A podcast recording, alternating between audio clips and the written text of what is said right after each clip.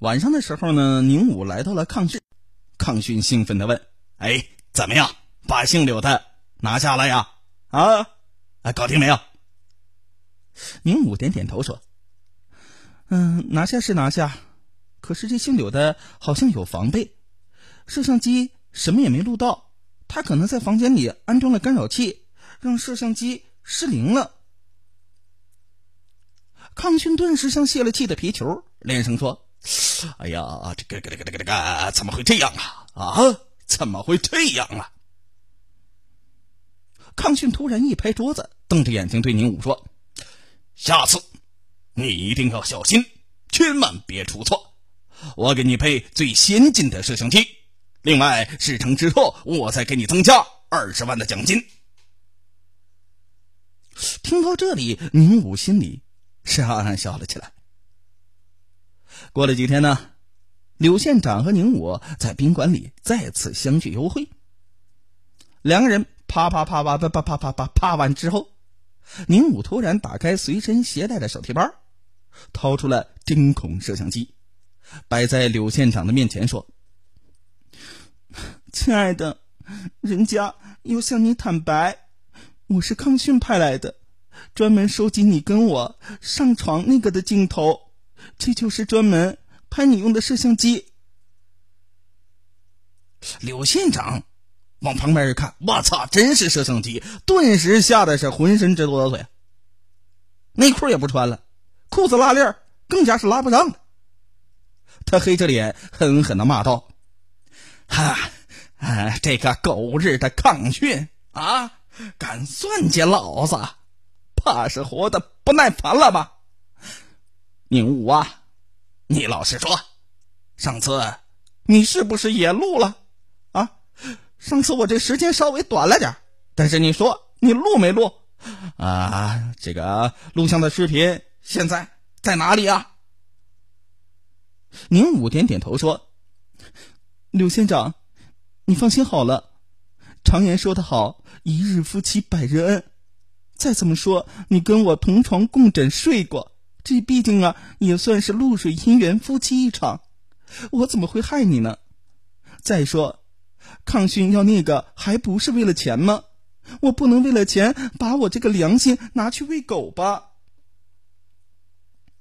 柳县长听出宁武话里有话，一把拉住他的手说：“你说的对，说的好啊，这么说。”上次的录像视频还在你手上，没有到抗训那里。哎呀，哎呀，这样就好。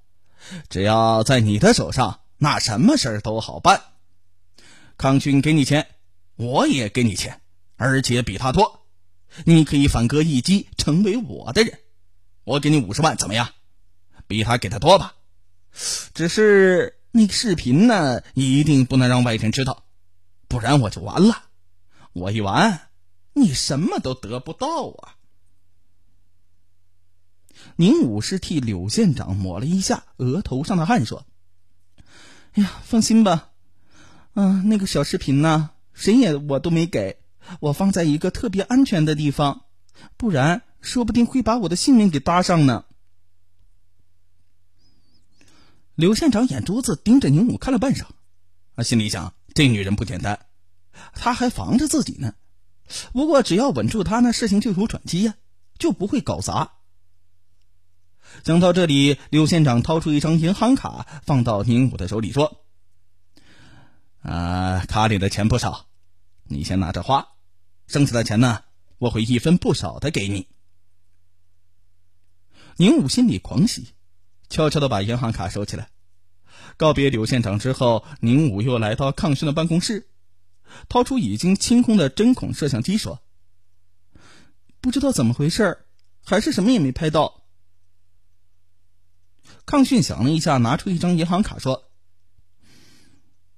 我知道你是不见兔子不撒鹰，这是预付的二十万元，下次你不会再拍不到什么了吧？”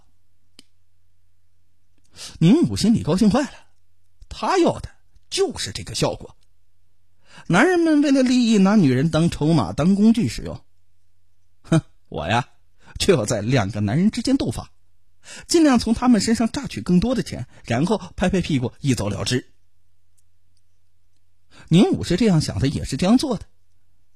当着柳县长的面，他像个妻子似的护着他，让他心甘情愿的掏出钱来。当着抗训的面，他则不断的叫屈，称柳县长太狡猾了，根本拍不到想要的录像，逼着抗训不停的增加奖金。而真正拍到的验片啊，宁武则藏在一个非常隐秘的地方，与狼共舞，他不得不防啊。眼看呢，距离宁武理想的目标差不多了，他决定收手，最后再见柳县长一面，然后溜之大吉，来个人间蒸发，逃到谁也找不到的地方，过逍遥自在的生活。可是，当宁武走进与柳县长约定的宾馆的时候，宁武差点跌坐在地上，因为他看到站在他面前的不仅有柳县长，还有抗勋。抗勋黑着脸，恶狠狠地说：“臭女人，你没想到吧？告诉你，其实我早就怀疑你了，但是碍于面子，没有与柳县长联系。今天我和柳县长实在忍无可忍，终于站在同一战壕，让你死个明白。”柳县长接着厉声说：“哈哈哈哈想不到你一个女人这么心狠手黑，居然把我们两个男人玩的团团转，差点让你耍成傻子了。别忘了，你聪明，别人也并不比你傻。”宁武吓得大气也不敢出，低声说：“是是。”是康勋让我干的，他是想要扳倒你，是他在害你，不关我的事儿。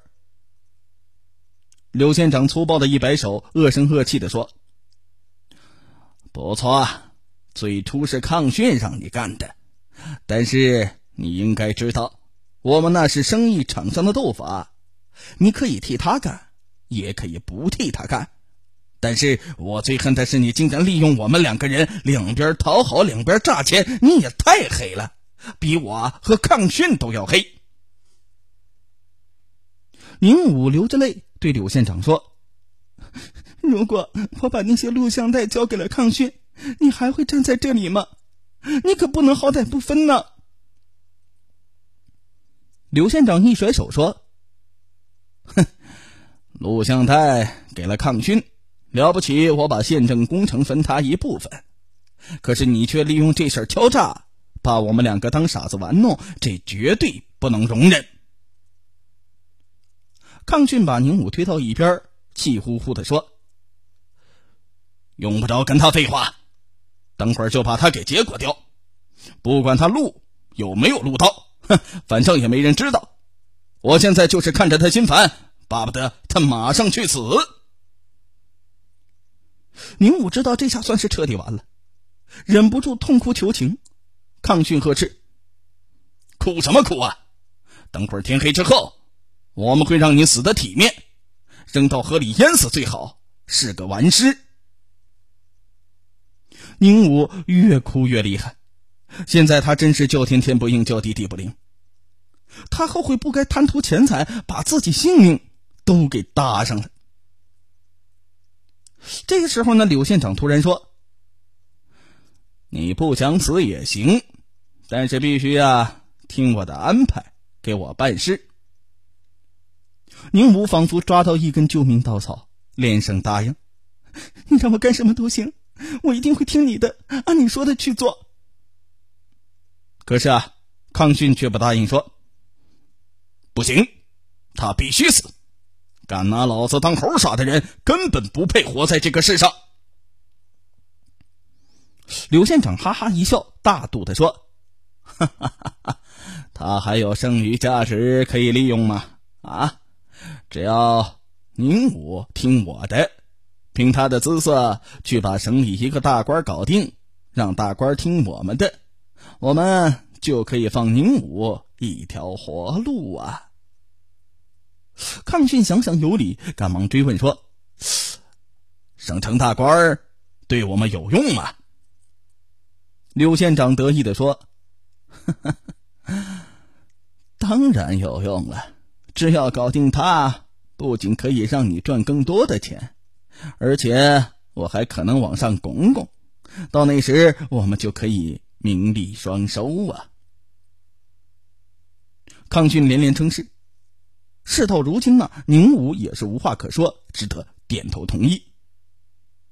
于是康俊和柳县长密谋起来，宁武趁机偷偷的溜了出来，然后一路狂奔着跑进了检察院，气喘吁吁的对工作人员说：“我要举报，我要举报，我有录像带。”原来呀，刚才宁武打开了针孔录像机，录下了柳县长和康训说的话。